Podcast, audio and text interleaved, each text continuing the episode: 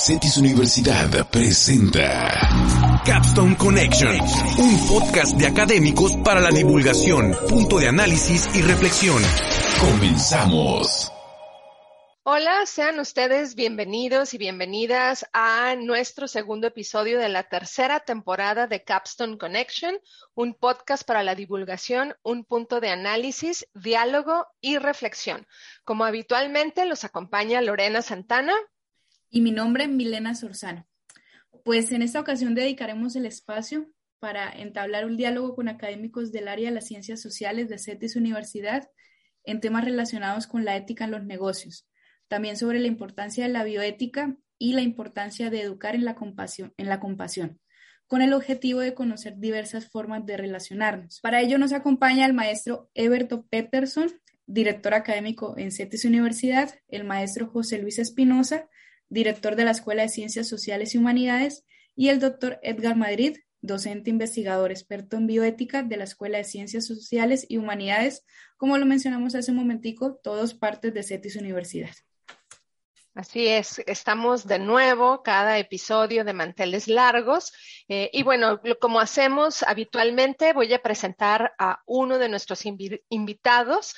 Eh, él es eh, licenciado en Filosofía por la Universidad Popular Autónoma de Puebla y maestro en Administración Internacional por CETIS Universidad.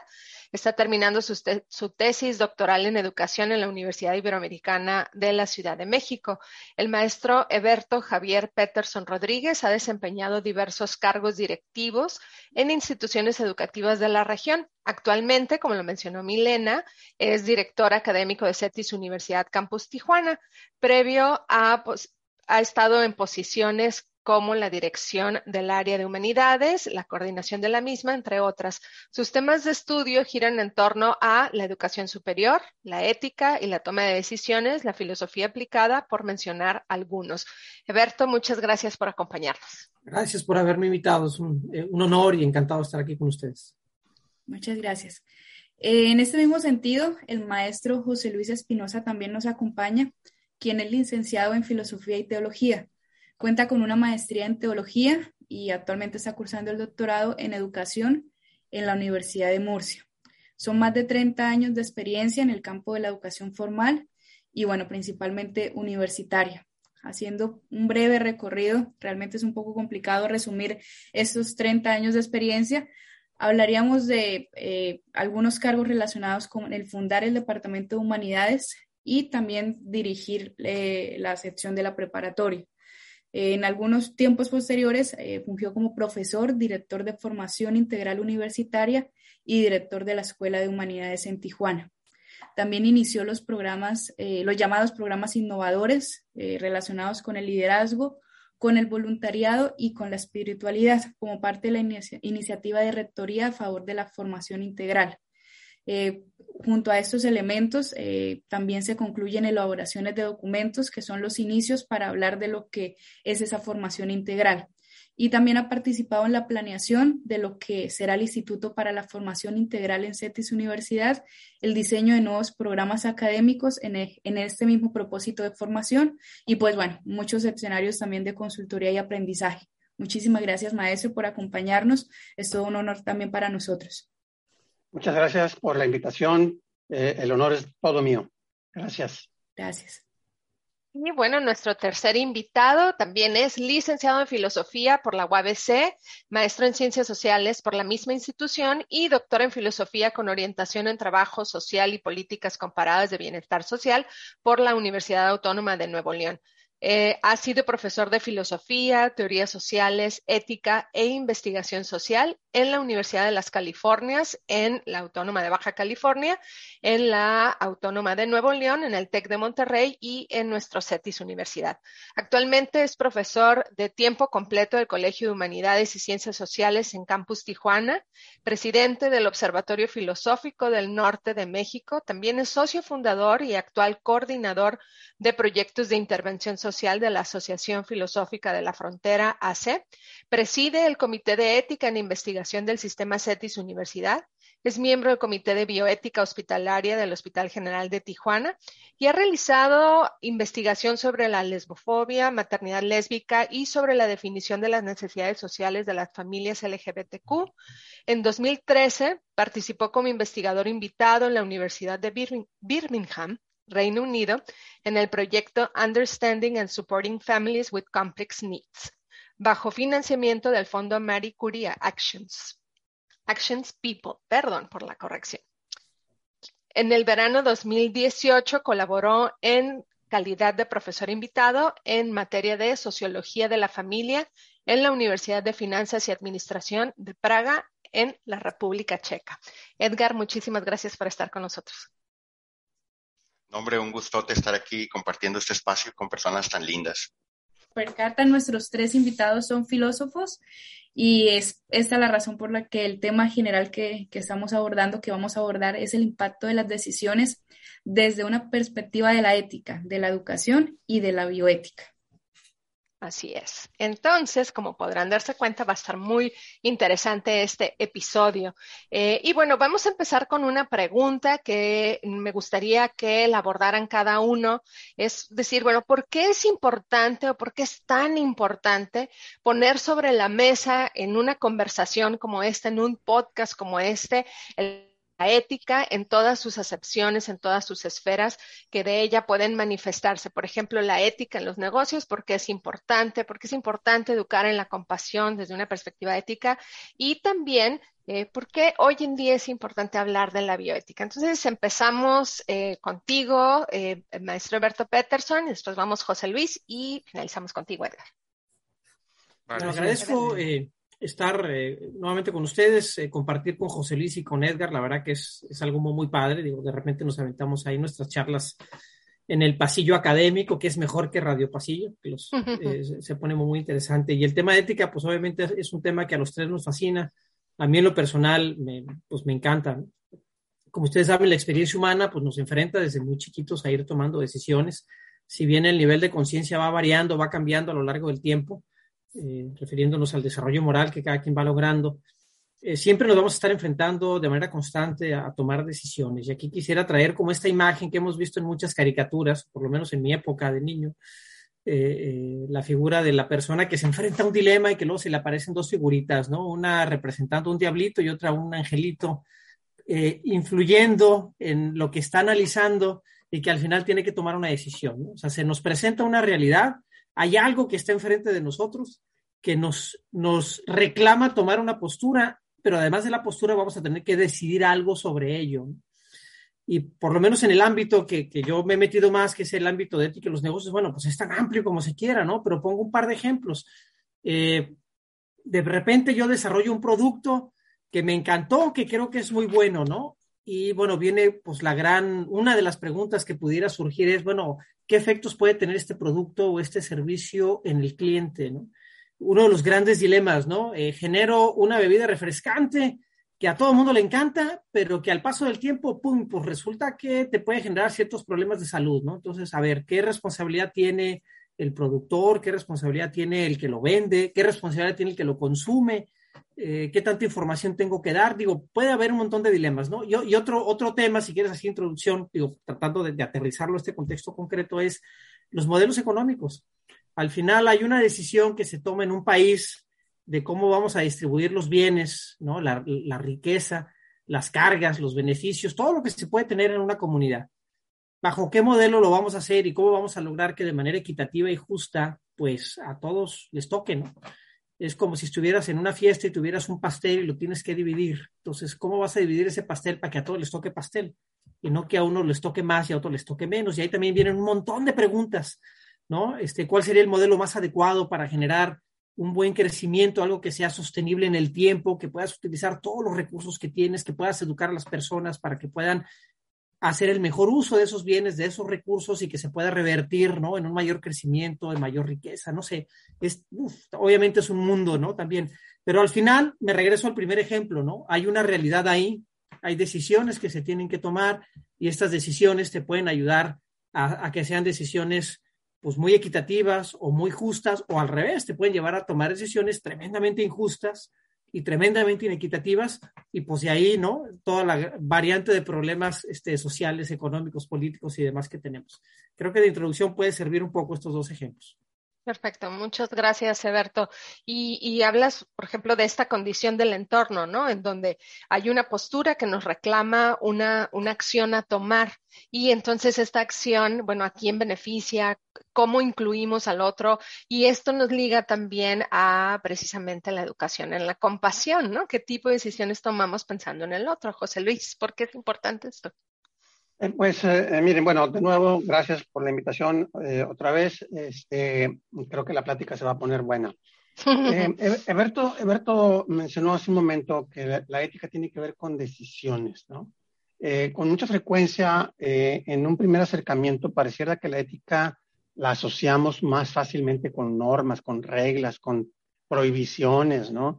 Sin embargo, esta, esta digamos, esta información, ¿no? Tiene que ver fundamentalmente con un, con un cierto modelo de lo que es el ser humano, un concepto, ¿no? Es decir, la ética, como la pedagogía también, eh, dependen de, de, una antropología, es decir, depende de cómo entendemos nosotros al ser humano. De manera que, por, por poner un ejemplo, en nuestra cultura occidental creo que eh, no nos costaría trabajo admitir que los seres humanos nos entendemos fundamentalmente como individuos, como seres racionales, ¿no? Que hemos de buscar eh, la autonomía y la libertad, ¿no? El, valor de la libertad es un valor fundamental.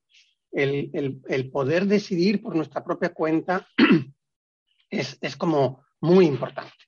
Eh, eh, sin embargo, existen otras formas de entender al ser humano. Existen maneras en las que el ser humano no es propiamente un individuo, sino un ser social, un ser que se construye solo en la relación con los demás.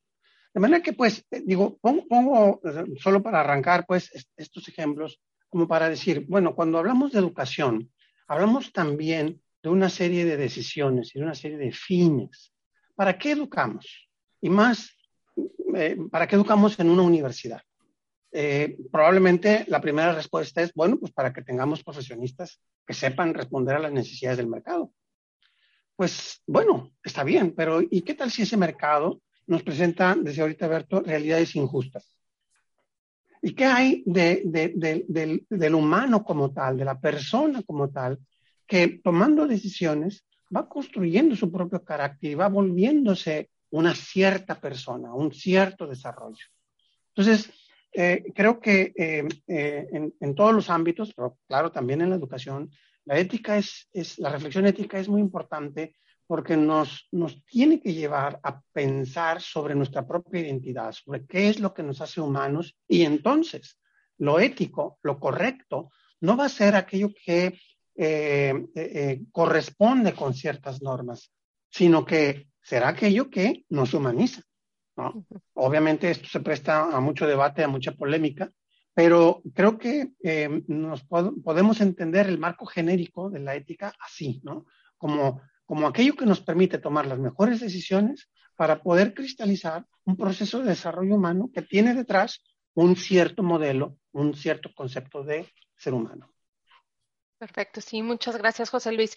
Y, retomando como este tema de entendernos como un ser social en estas interacciones, todas estas interacciones que se están dando en distintos entornos, lleva también a cómo esto se interpreta desde distintas disciplinas, ¿no?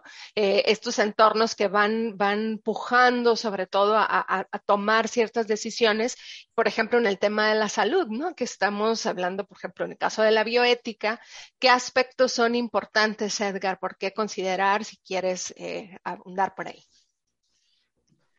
Antes de entrar eh, específicamente en el tema bioético, me gustaría dar un pasito atrás en, en, el tema de la ética. ¿no? Eh, bueno, como mencionaba Lorena hace un momento, pues yo estudié filosofía y revisé estos temas como estudiante de filosofía.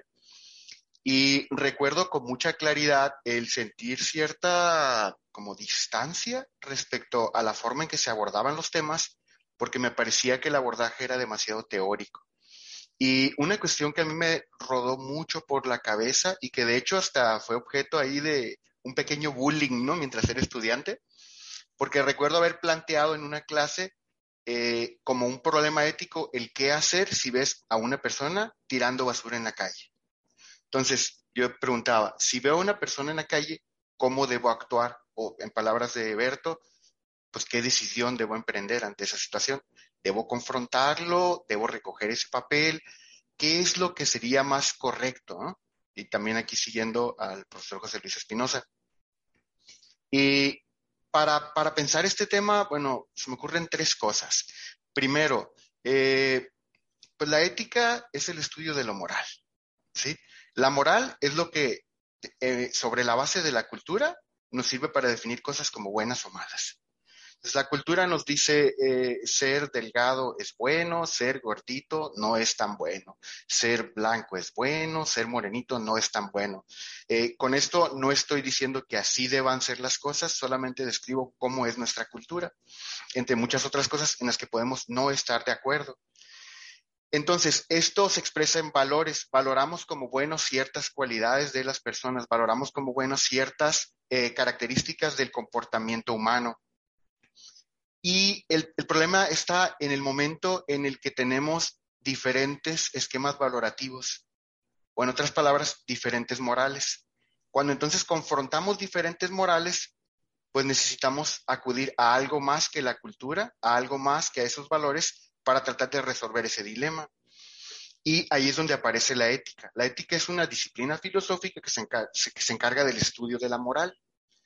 Entonces, una vez colocados desde la perspectiva de la, ética, que tiene una base más bien lógica, racional, o sea, lo que hacen los diferentes eticistas es proponer un criterio ético para poder decidir eh, en determinados casos, ¿no?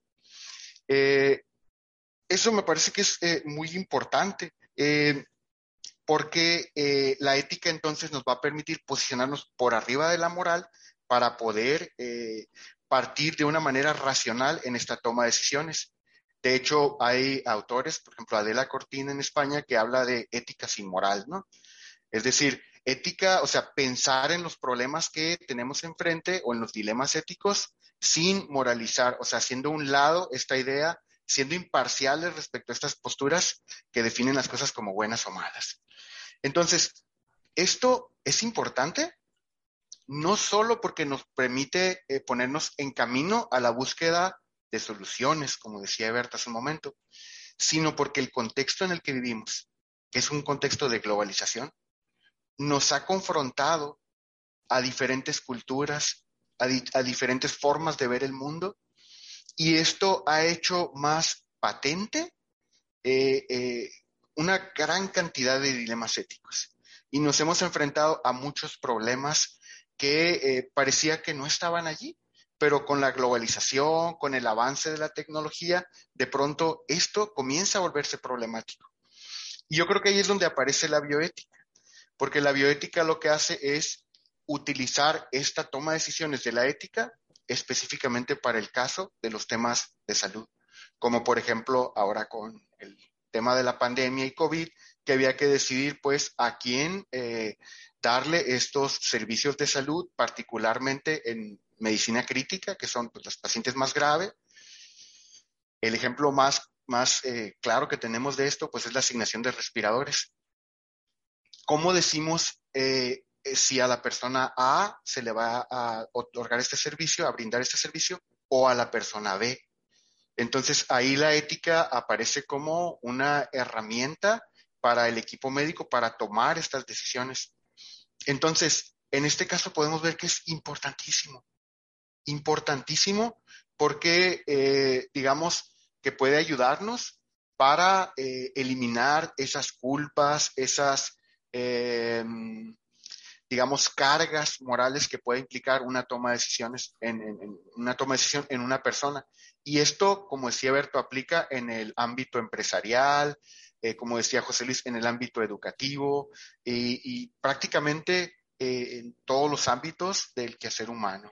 En este sentido de, preguntar desde sus posiciones por qué es importante eh, mantener, mencionar o incluir el, diálogo de la ética, ya tenemos varios puntos eh, en ese momento evidenciados. Primero, pues, eh, como ustedes lo mencionan, el nivel de conciencia que va, que va cambiando, que se va transformando con el paso de los años. Y esto, pues, en esa medida que nos han comentado, genera los dilemas éticos que van generándose de diferentes espacios.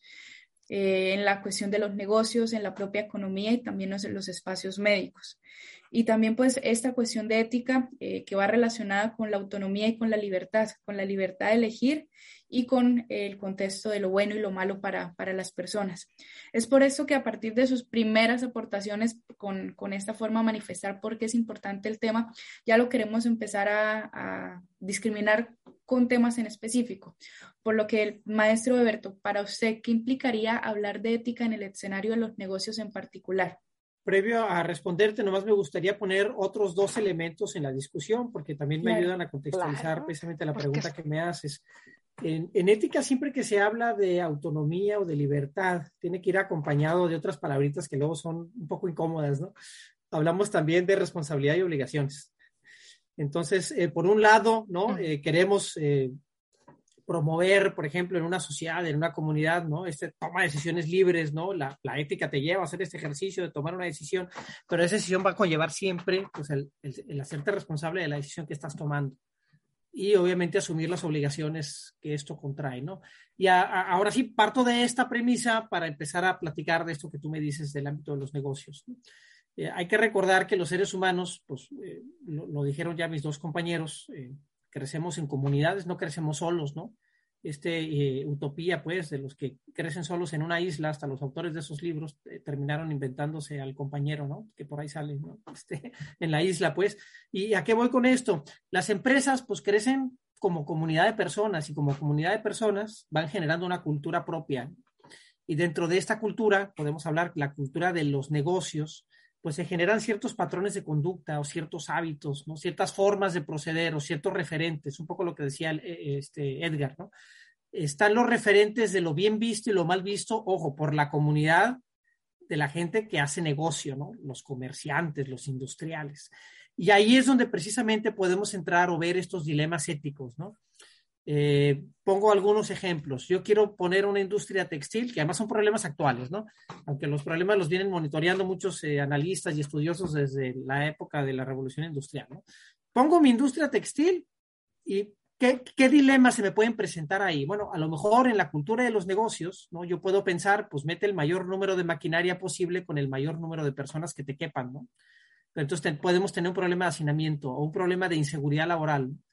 Eh, hay varios casos que ha pasado en la industria textil, sobre todo en Asia, ¿no? El, país más, eh, más eh, que, que, hizo como mucho ruido, no es el único lugar, es Bangladesh, ¿no? Donde tienen eh, los famosos sweatshops, ¿no? Donde se hacen pues prendas de vestir a bajísimo costo, que además les pagan, ¿no? No bajísimo a las personas que están ahí. Otro problema, ¿no? El tema de los salarios justos o equitativos.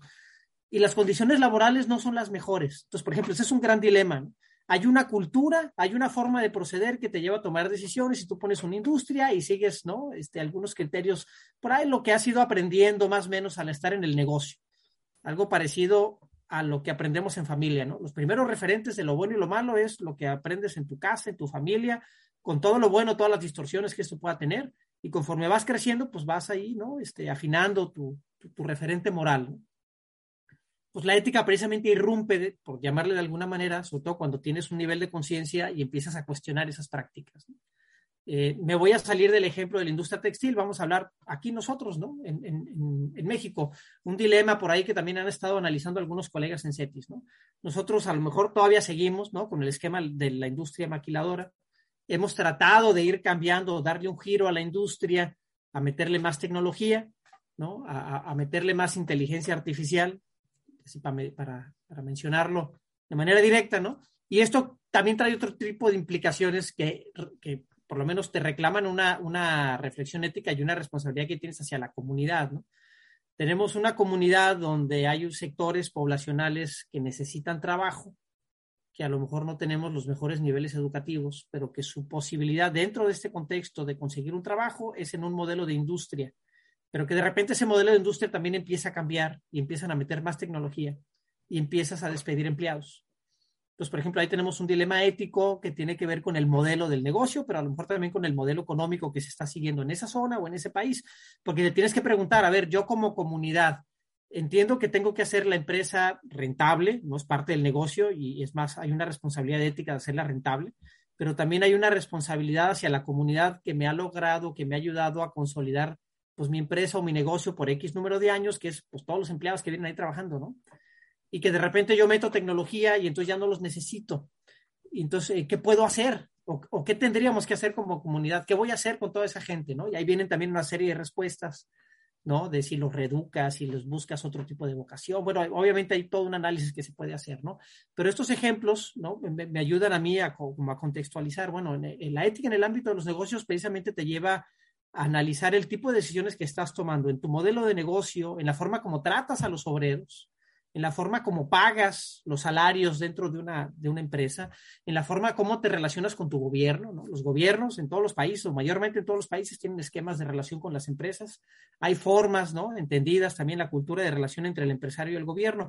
Y hay formas muy concretas de, de, esta relación que tiene implicaciones también económicas, el pago de impuestos, la retención ¿no? de porcentajes de salario para el bienestar social de los empleados, que serían los servicios de salud, los fondos de pensiones, este, los fondos para comprar vivienda, en fin, dependiendo cada país, ¿no? Y también viene aquí la responsabilidad del empresario, ¿no? Del empleador que tiene que, pues, respaldar a sus empleados dándolos de alta, ¿no? Como debe de ser en una nómina, este, retenerles, ¿no? Esta parte de los impuestos para que ellos puedan acceder a este tipo de servicios en el mediano o en el largo plazo y que también es otro gran dilema, porque aquí en México se han generado esquemas, ¿no? Copiando prácticas de otros países del famoso outsourcing, donde de repente el empleado se queda como el cuento del, del, perro de las dos tortas, ¿no? O sea, sin ninguna, porque entonces el empleador, donde él va físicamente a trabajar todos los días, resulta que legalmente no es un empleador, y si tiene alguna bronca, ¿no? Que quiera resolver, pues no es con él, es con otro que se subcontrató, y ahí, pum, generó otra serie de problemas también ahí interesantes desde el punto de vista legal, pero también con esta parte de la impronta ética. Y esto me abre, y si quieres mi último punto para ceder la palabra a los demás, el dilema de hay ciertas leyes y ciertas normas que se tienen que cumplir, y lo voy a poner entre comillas, no porque yo esté fomentando que no se cumplan, pero desde el punto de vista ético sí los puedes cuestionar. Y me voy a ir al tema de los fondos de retiro, ¿no? ¿Cuál es el fondo de retiro más justo y más equitativo para la población? Y ahí pues hay muchísimos modelos. Y una de las cosas que han criticado con el modelo actual que tenemos en, el, en, nuestro país, en México, es que tenemos una población que, que, tiene muy bajo el índice educativo, que para entenderle a las afores actuales tendrías que tener conocimientos eh, de cultura financiera, que obviamente la gran parte de la población no los va a tener, entonces pues tienes que confiar en que van a hacer algún manejo por ahí, ¿no? Pero que muy probablemente por los niveles de sueldos que son bajos, pues, comparándonos con, otros países, eh, el monto con el que te vas a jubilar es un monto realmente bajo que no te va a ayudar a vivir pues mucho tiempo de él, ¿no? Pero tampoco tenemos como esta corresponsabilidad de ir educando a la gente para que pueda lograr prever, ¿no? Porque también eh, a veces algunos elementos de ética tienen que ver con la prevención, que pueda yo prever qué va a pasar en mi futuro, ¿no? Decisiones que tomo ahorita y qué impacto van a tener adelante. Ese es otro elemento, por ejemplo, de corresponsabilidad ética del empleador y del gobierno, ¿no? Tener estos esquemas económicos que ayuden a sustentar a la persona, no nomás a la empresa, también a la persona, ¿no? De qué va a pasar con él cuando ya no esté en edad laboral, ¿no? Pues, no sé si los ejemplos ayuden a contextualizar un poco, pues, porque el, tema, digo, para, para, la, para la hora, pues, que vamos a tener ahorita es, es, muy amplio. Entonces, creo que puntualizando algunos ejemplos, damos elementos para ver lo importante que es la ética en la toma de decisiones en el contexto de los negocios por supuesto, son, son temas que se relacionan con la operación de los negocios, eh, pero principalmente con las personas y los procesos de las personas en, los centros de trabajo. Y bueno, muchos estudios eh, y la tendencia es precisamente qué tanto se comprometen las, las organizaciones con el entorno, como tú bien lo mencionabas, no solo con el mercado. Y, y, y aquí el gran tema es que todavía hay una, una gran, digamos, rivalidad de entrever. Y, me ha tocado en particular escuchar a algunas personas dentro del mundo de los negocios donde dicen, bueno, la, ética eh, pues no me es redituable, ¿no? Pero sin embargo, si tú inviertes realmente tiempo, dinero, formación en tu equipo de trabajo, pues bueno, es importante también hacer esta relación y hay varios estudios académicos serios y también de divulgación en donde hay una relación directa de qué tanto, eh, por ejemplo, rotación de personal va a tener una empresa en la medida que se invierte más en la, en la capacitación y en el entrenamiento para permitir precisamente esta empleabilidad a lo largo de la vida. Como bien dices, es un tema que, pues bueno, es, es, muy grande para abordarlo justo en este, en este espacio, pero bueno, para quienes nos escuchan, por supuesto, la invitación es a que lean las publicaciones que eh, tienen nuestros invitados y el tema, pero también esto nos liga, sí, en verdad. Nomás en esto que comentabas ahorita, antes de que lances la siguiente pregunta, también hay estudios, y está muy documentado, de empresas con prácticas éticas que inclusive han logrado permanecer mucho más en el tiempo siendo rentables claro. que muchas que no lo hicieron. Y en eso nomás sigan los ejemplos de muchas de las empresas estas del Fortune 500, ¿no? Exacto. Muchas de las que van desapareciendo resulta que también tuvieron malas prácticas en su operación. De acuerdo. Y varias de las que han tenido esta otra visión que tú comentas han logrado permanecer en el tiempo. Y eso en muchas de las bases de datos académicas que manejamos, ahí pueden encontrar muchos de estos estudios. Y esto nos lleva precisamente a, preguntarnos, ¿no? Bueno, ¿cuáles son nuestros referentes en las organizaciones? Eh, ¿Qué tan solidarios o, conviene ser solidarios o no? Pero también nos obliga como a identificar cómo es que dependemos del otro y esta otra alternativa de, educar o entender la compasión. Y aquí, pues bueno, quisiera eh, referirme al maestro José Luis Espinosa para que José Luis nos platiques, bueno, ¿a qué hace referencia precisamente esta educación en la compasión, que es parte de, esta investigación que tú estás realizando. Compasión, bueno, ¿desde qué forma podemos entender esta noción? General, en, en nuestra forma de vivir y en particular en el ámbito educativo, no somos muy amigos de las preguntas o de las dudas, ¿no? Es decir, creemos que lo importante es tener respuestas. Y entonces, a mí me parece que eh, si bien habrá sus eh, excepciones, pero creo que la mayoría de la, de la gente, por lo menos, por lo menos, no sé si decir de los jóvenes, para mí la mayor parte de la gente es joven, este, eh, existe como que la idea de que cuando creces, cuando eres mayor, ya sabes distinguir lo que está bien y lo que está mal. Y uno dice, bueno, ¿y cómo? O sea, nada más por crecer nada más por cumplir cierta cantidad de años podemos hacer esa distinción. Entonces, creo que es muy importante aprender a dudar de lo que sabemos, aprender a dudar de lo que, de lo que, incluso de nuestras propias convicciones, ¿no?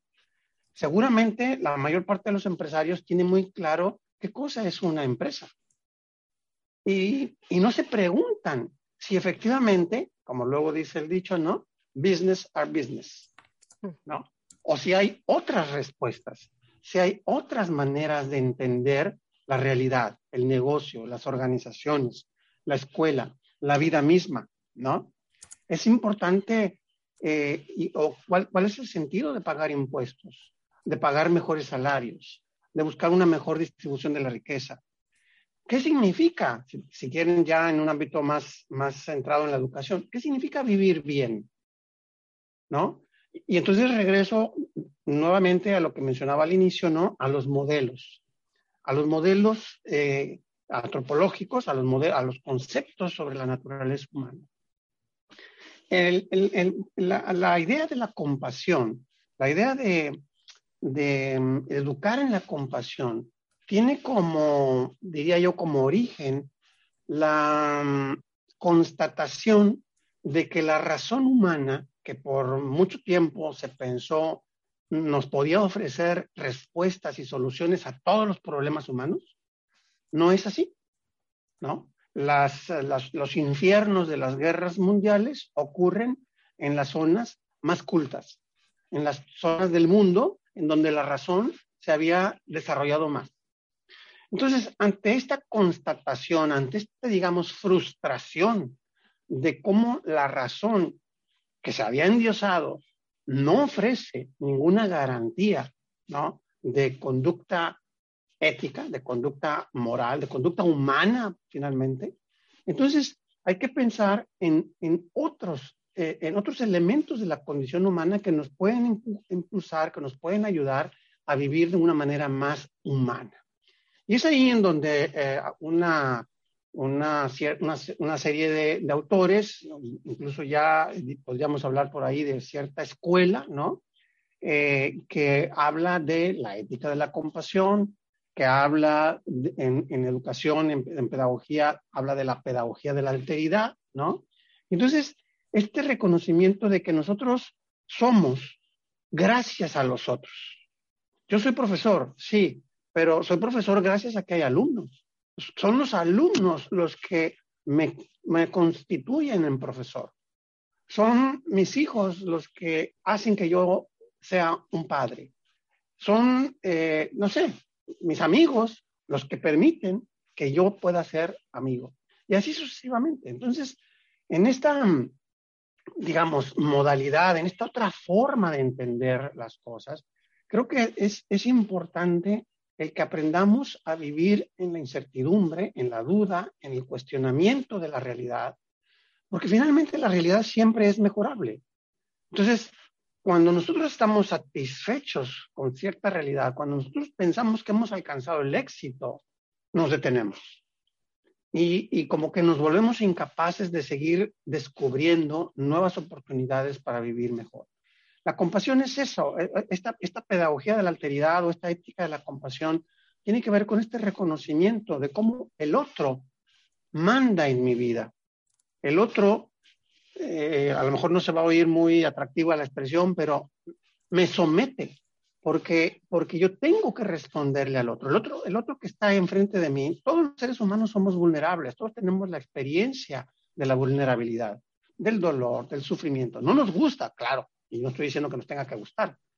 Es parte de la vida, es parte de nuestra condición humana.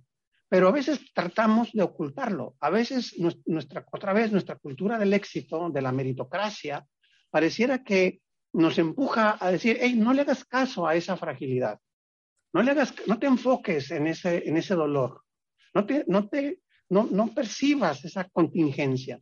Y sin embargo, eso es lo que nos constituye como humanos, eso es lo que nos permite reconocernos, de manera que entonces, en, en, la relación con los demás, en la relación educativa, el profesor tiene que responder a las necesidades de sus estudiantes. Los profesores no podemos llegar al aula con nuestro curso ya preparado, sabiendo perfectamente qué es lo que tenemos que hacer, cómo lo tenemos que hacer y cuándo lo tenemos que hacer. Hemos de estar abiertos a escuchar al otro, a escuchar sus necesidades y a tratar de responderle. Y lo que estoy diciendo para el aula es para, para todas las uh, áreas de la, de la, vida humana, en la empresa, en, la, en, la, en los hospitales, en los temas de salud. Es importante desprendernos de nuestras certezas. Ah, es que yo soy el profesor y yo sé lo que tú necesitas. Yo soy el médico, entonces yo sé lo que tú necesitas. Yo soy el patrón, entonces yo sé lo que necesita la empresa. No, o sea, no es así, porque esta visión es una visión bastante miope y por lo tanto incompleta, irreal, falsa. Entonces, creo que el, el, hablar de la compasión lo que, lo que viene a hacer es no, no negamos la, la, la, importancia de la razón. De hecho, la compasión tiene elementos cognitivos, tiene, no es pura emoción, ¿no? Este, pero rescata, diría yo, eh, recupera esta prioridad del otro y de expresar nuestra humanidad a través del ubicarnos en la fragilidad del otro para ver de qué manera, si no es que podemos resolver, porque la mayoría de las veces no vamos a resolver el, el, sufrimiento de los demás, sin embargo, sí podemos mitigarlo, sí podemos acompañarlo, sí podemos aprender de ese otro a, a hacer, a, a nosotros mejores humanos. Entonces, creo que por ahí podría ir una, una línea de reflexión en torno a este tema de la compasión. Todos esos elementos que usted nos menciona, en episodios pasados hablábamos y tomábamos en cuenta el tema de la solidaridad. En el contexto de la pandemia, la solidaridad, la empatía que se ha generado por la población migrante, por el empleado fronterizo que en algún momento tuvo eh, muchas, muchas problemáticas en esta misma situación, eh, también la empatía por la población desempleada y todo esto, y creo que está muy relacionado con eso que usted menciona, en el concepto de compasión, de pensar en el otro, en pensar en el otro cómo mandan mi vida en sus propias palabras, en la prioridad del otro, la vulnerabilidad Y creo que también está muy relacionado con el hecho de que desde nuestros espacios pequeños o grandes podemos también hacer cosas por ese acompañamiento y por mejorar esas fragilidades. Muchísimas gracias. En este mismo sentido, eh, pues vamos a hablar también de la relación de, ética y bioética, que creo que es uno de los temas también bastante importantes que hemos sentado desde el principio. Doctor Edgar, Edgar ¿por qué hablar y por qué enseñar bioética? Después de haber escuchado a mis colegas, eh, pues son muchas las ideas que, me cruzan por la cabeza, pero eh, quisiera retomar esta preocupación que nos planteó José Luis Espinosa en torno al otro, o a los demás, a la sociedad en la que vivimos, a la comunidad a la que pertenecemos. Creo que eh, este contexto que vivimos ahora de pandemia nos ha hecho em, pues eh, ser conscientes de la importancia que tiene la salud de mi vecino, ¿sí? Porque al tratarse de una, una enfermedad que está en el ambiente, eh, si mis vecinos no están bien, eh, si, no tienen acceso a una vacuna eh, que pueda prevenir que esto se siga multiplicando, pues em, yo voy a estar en riesgo, ¿no? Es, un, es una situación en la que nos salvamos todos, ¿no? o, o, seguimos en riesgo, ¿no? Entonces, creo que esta situación como pandémica nos ha hecho reflexionar muy profundamente sobre estos temas y tener que recurrir a, la, ética. ¿no? También decía José Luis Espinosa que la ciencia y la tecnología parecían en el siglo XX, a principios del siglo XX, parecían tener esas respuestas que habíamos estado esperando como humanidad para muchos de los problemas que teníamos, ¿no? O sea, nos dio tecnología para poder construir hospitales, para crear carros, para movernos en aviones, para muchas cosas que como humanidad no habíamos experimentado antes, pero de pronto eh, vimos el correlato que traía, que también explicaba José Luis Espinosa, que es pues todos esos problemas sociales asociados, que incluso eran de los que hablaba Eberto cuando decía que si se instala una industria textil en un lugar, pues comienzan a aparecer estos problemas propios del mundo urbanizado, ¿no? Entonces, si aparecen estos correlatos eh, como problemas sociales y de pronto eso en lo que nosotros creíamos que era la ciencia, de pronto pues muestra su lado endeble, eh, creo que eso en, un tema como la pandemia pues se puede ver con, mucha claridad, ¿no? Eh, ha habido filósofos que han hablado de la pandemia como un espejo, ¿no? es decir, que vino a reflejar problemas sociales que ya teníamos como sociedad, pero que no estábamos eh, tan dispuestos a verlos. Incluso otros dicen que no es un espejo, sino una lupa, ¿no? Como que vino a, magnificarlos.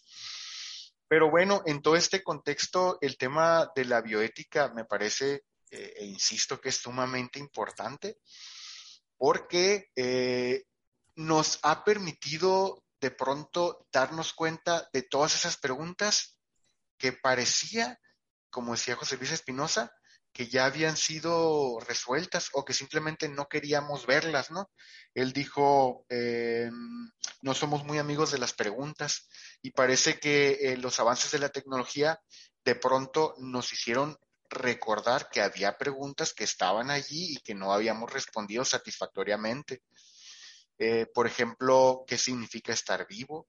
¿Sí? Y ahí vienen temas como la ingeniería genética, la reproducción asistida, el manejo de material biológico, la criopreservación de embriones, eh, cuándo decimos que aparece la vida o cuándo no hay vida, eh, si vamos a considerar que la vida eh, es considerada como tal en términos de vida humana desde la concepción y esto va a tener implicaciones para el aborto y estas son situaciones que están pasando hoy en día en los hospitales. No es algo teórico que solamente está como un tema que está en los libros. En el Hospital General de Tijuana, donde pues, tengo el gustazo de participar como colaborador del Comité de Ética Hospitalaria, llegan estos casos y estamos tomando decisiones sobre ese tipo de casos.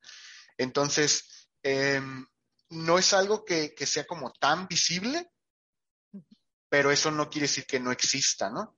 Ahora sí que como decía Carl Sagan de los, de los, de los aliens, ¿no? Que decía, la ausencia de pruebas no prueba ausencia, ¿no? Una cosa así. Entonces, si la mayoría de la población no puede observar esto, porque vaya, también eh, hay muchos casos de los que no se puede hablar por estos criterios de anonimato, confidencialidad, etcétera, etcétera. Entonces, no es fácil, pero por ejemplo, si listo un par de temas bioéticos importantes, podría decir consentimiento informado, eutanasia, cuidados paliativos, eh, temas como eh, la objeción de conciencia, que está eh, muy efervescente en, las discusiones de, política. Y em, por último, el hecho de que el marco al que, al que nosotros acudimos cuando nos enfrentamos a un problema en, en, el área de la salud, casi siempre es el marco legal, ¿no? O sea, ¿qué nos dice la ley en torno a estos temas, ¿no? Pero, pues como podemos ver eh, con estos ejemplos que acabo de plantear, hay casos que van más allá de lo que está planteado en la legislación. E, evidentemente esto es algo eh, inherente a, toda, a, toda legislación, es decir, la realidad siempre va un paso adelante que la legislación. Es decir, creamos leyes para tratar de regular fenómenos sociales cuando ya pasó un problema, ¿no? Una cosa así.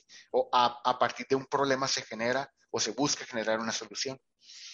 Entonces, eh, la importancia está en tanto que los problemas son parte de lo que nosotros somos.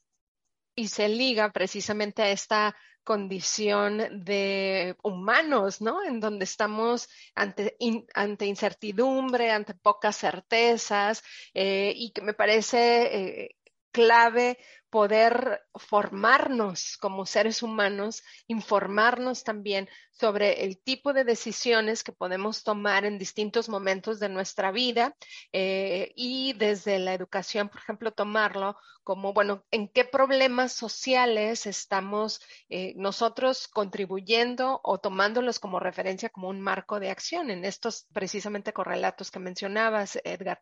Eh, y también ver, por ejemplo, estos, estos como cuestionamientos como referentes de acción, ligado siempre como con, bueno, está nuestro marco legal, nuestro, nuestro marco jurídico que nos permite ciertos, ciertos eh, patrones de acción, pero estos patrones de acción pues bueno, hasta dónde los cuestionamos y, y, y, a veces los damos por sentados, es la ley, pero no cuestionamos, no cuestionamos las formas de proceder y que nos llevan a la generación de problemas sociales bien fuertes, sobre todo eh, si estamos hablando, por ejemplo, de empresas multinacionales, por supuesto el impacto que va a generar en una sociedad va a ser global, ¿no? Sobre estas decisiones que toma la cabeza o un, no sé, el board of directors, ¿no? El consejo directivo de una empresa, pues bueno, ¿cuál es este impacto y cómo se transforma la sociedad a través de las decisiones?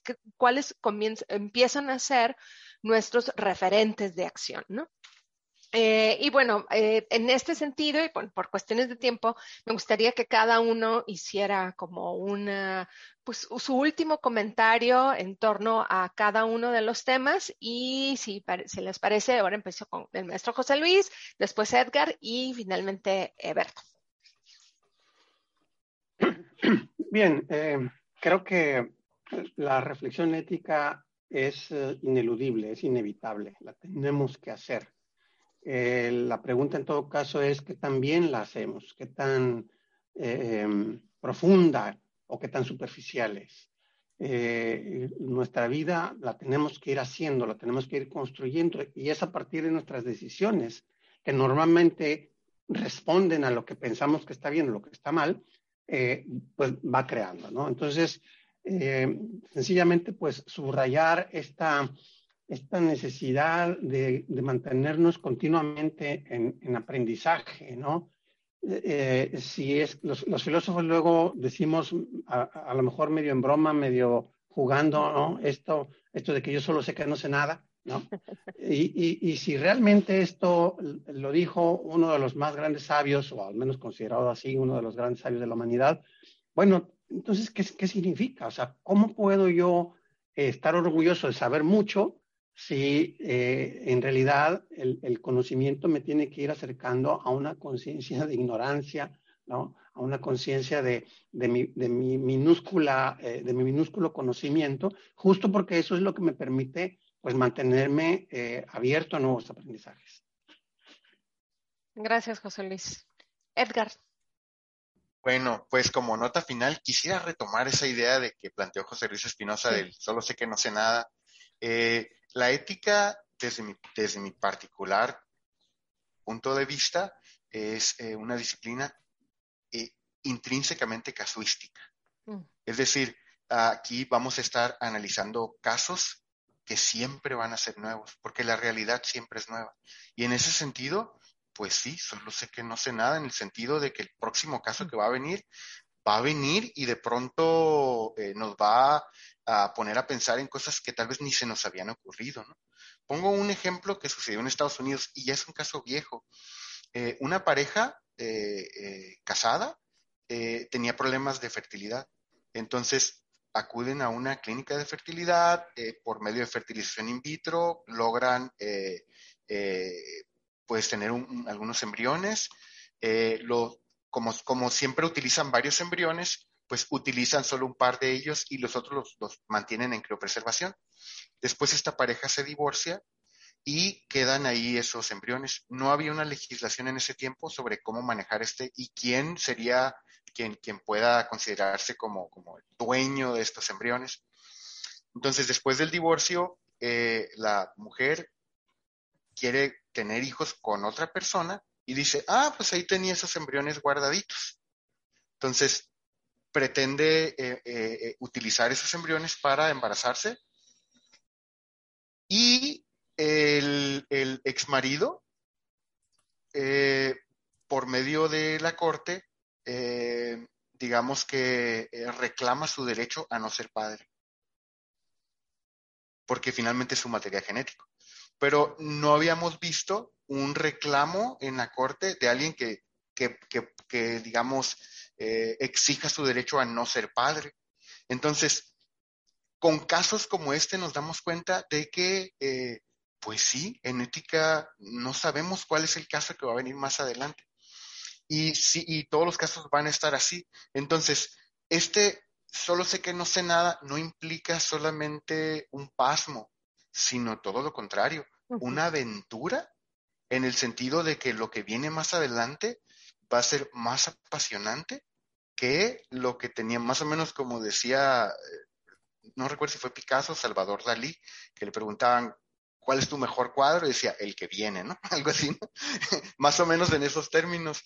Entonces, el caso que viene siempre va a ser, pues, más, más apasionante y, en este sentido también quisiera añadir la idea de que em, como profesionistas, y eso se los digo a mis alumnos, como profesionistas tenemos que tomar decisiones. Entonces, un médico no puede decir, solo sé que no sé nada, y, decir, yo no voy a decidir en este caso. No, tienes que actuar y actuar ya, ¿sí? Eh, hace un momento, Eberto mencionaba este tema de las industrias y los problemas a los que se enfrentan en mi experiencia de cinco años trabajando en el TEC de Monterrey y casi cinco años acá en CETIS dando clases de ética, eh, específicamente en, los casos de ingeniería, uno de los dilemas éticos que más he encontrado en los trabajos de mis estudiantes es despedir o no despedir personas por automatización de procesos. Exacto. Entonces, tienen esa preocupación, pero tienen esa preocupación porque saben que van a tener que tomar esas decisiones. Y tomar esas decisiones no es fácil entonces, mi sugerencia es, acudamos a la ética, porque es una, es una herramienta, es una estrategia que nos puede ayudar para tomar esas decisiones de la manera tal vez no más buena o mala, pero sí más correcta, en términos lógicos. Entonces, pues mi invitación es, por favor, eh, inscríbanse en una clase. El profesor Eberto, el profesor José Luis Espinosa son buenísimos en clases de ética y estoy seguro de que van a compartir con ustedes algunos modelos de toma de decisiones sobre la base de la ética. Gracias. Gracias. Maestro Eberto. Pues no, pues después de escuchar ya a José Luis y seguiré tomando mi café. No, a ver, eh, retomando algunas cosas, ¿no? Eh, parafraseando un poco la frase que retomaron José Luis y Edgar del solo sé que no sé nada, hay otra forma de aproximarse a la misma experiencia, que también nos damos carrilla a los filósofos, ¿no? Eh, creamos o identificamos más problemas de los que podemos resolver. Y bueno, toca al filósofo, ¿no? Este, y no necesariamente hablo aquí del, del, del, que estudió formalmente, sino el que logró generar un esquema de pensamiento, de pensamiento crítico y se cuestiona lo que ve, ¿no? Pues sí, o sea, sí nos toca hacer las preguntas incómodas, las preguntas que, que, que pues sí, yo creo que la mejor frase es esa, o sea, que incomodan. ¿Por qué? Porque te obligan a analizar de manera distinta la realidad que se te está presentando y tienes que tomar una postura, ¿no? Este, analizarla y como decía Edgar, a lo mejor pues sería la, la menos peor, ¿no? O la más correcta. Hay que, eh, acuérdense que en la experiencia humana hay muchos claroscuros. Irnos a los extremos de blanco y negro es muy complicado. A lo mejor en algunas cosas sí se podrá, pero hay muchas otras que pues hay muchos intermedios y está muy, muy complicado, ¿no? Entonces, a manera de resumen, yo diría, cuando uno está enfrentándose al tema de toma de decisiones en ética, ojo, no necesariamente es el análisis de la consecuencia, ¿no? Es una de las vertientes no solo es la consecuencia final que yo voy a tener, hay que analizar cómo fue el proceso y qué implicaciones hay. Un poco el dilema del trolley, ¿no? Que se llama, bueno, si va el, tren sobre cinco personas, ¿no? Y le mueves una palanca y se va hacia el otro lado y hay una persona, ¿a quién importa salvar más? ¿A las cinco o a esta persona que está acá, ¿no? Y dependiendo cómo vas tomando decisiones, ¿no? Luego a los filósofos les encanta irle sumando más condiciones a las cinco personas o a la otra persona que está ahí, ¿no? De alguna manera te refleja que a veces los dilemas no es fácil llegar a una solución. Obviamente al final tendrás que tomar una, ¿no? Pero sí hay implicaciones de derechos y obligaciones y eso tiene que quedar muy claro. Y es donde viene este juego, donde a lo mejor pues hay que cuestionar también la ley y hay mecanismos para presionar, ¿no? A, a los cuerpos legislativos, este, pues para que tomen conciencia de estos dilemas y puedan legislar al respecto. En eso hemos discutido mucho Edgar y yo, ¿no? De la bronca de cuando tienes que en política pública tomar una decisión o legislar sobre un tema, el tema controversial que quieras, ¿no? Pero bueno, hay, formas de hacerlo, ya hay métodos de hacerlo y, la sociedad que creo que tiene muchas estructuras para lograr presionar a que nuestros legisladores asuman ese rol, ¿no? Bueno, yo sé que no es un tema fácil tampoco y ahí podríamos hablar de otros, otro, otra mesa sobre ética y política, ¿no? Pero bueno, este, tiene que ver con temas de justicia, que ya lo decíamos, ¿no? O sea, ética sí tiene que ver mucho con el tema de equidad, con el tema de justicia, de la forma como tomas decisiones. Pongo dos ejemplos bien bobos, pues en casa tienes que administrar un presupuesto, pues tienes que hacerlo de la manera más equitativa y más justa. Igual en la empresa, tienes un presupuesto, tienes que ejercerlo de la manera más equitativa y más justa para que te permita que, esa comunidad humana se desarrolle, crezca, etcétera, etcétera. Este, y ya lo dijeron aquí también, tiene que ver con hábitos, sí, tiene que ver con hábitos, con las formas de proceder, con la cultura que se va generando en cada comunidad y en cada estilo de negocio, este, y los dilemas que te vas a enfrentar ahí, ¿no? Edgar lo puntualizaba muy padre, fíjate, y, aunque es un tema de un hospital, ¿no? esto que tú decías de, la objeción de conciencia, ¿no, Edgar? Hay un doctor que le quieren obligar a hacer un procedimiento, bueno, y si el doctor no quiere, ¿no? En el tema del aborto, él no está de acuerdo y él no quiere, ¿no? Me salgo tantito del aspecto clínico médico. Es una institución, es una empresa que te está dando un servicio, ¿no? Porque puede ser público o puede ser privado. Y al final hay un profesionista que se va a enfrentar a un dilema ético y él tiene que tomar una decisión y asumir una responsabilidad y la institución también, ¿no? Entonces viene todo este tema, el dilema de objeción de conciencia, que no solo puede ser ahí, ¿no? Sé que algo similar viven los abogados y algo similar pueden vivir en otras, en, otras áreas. Y al final, cuando tu jefe dentro de una organización te pide o te ordena algo, bueno, pues al final también va a estar a veces este dilema de, conciencia, ¿no? Y, y, pues así nos podemos ir, ¿no?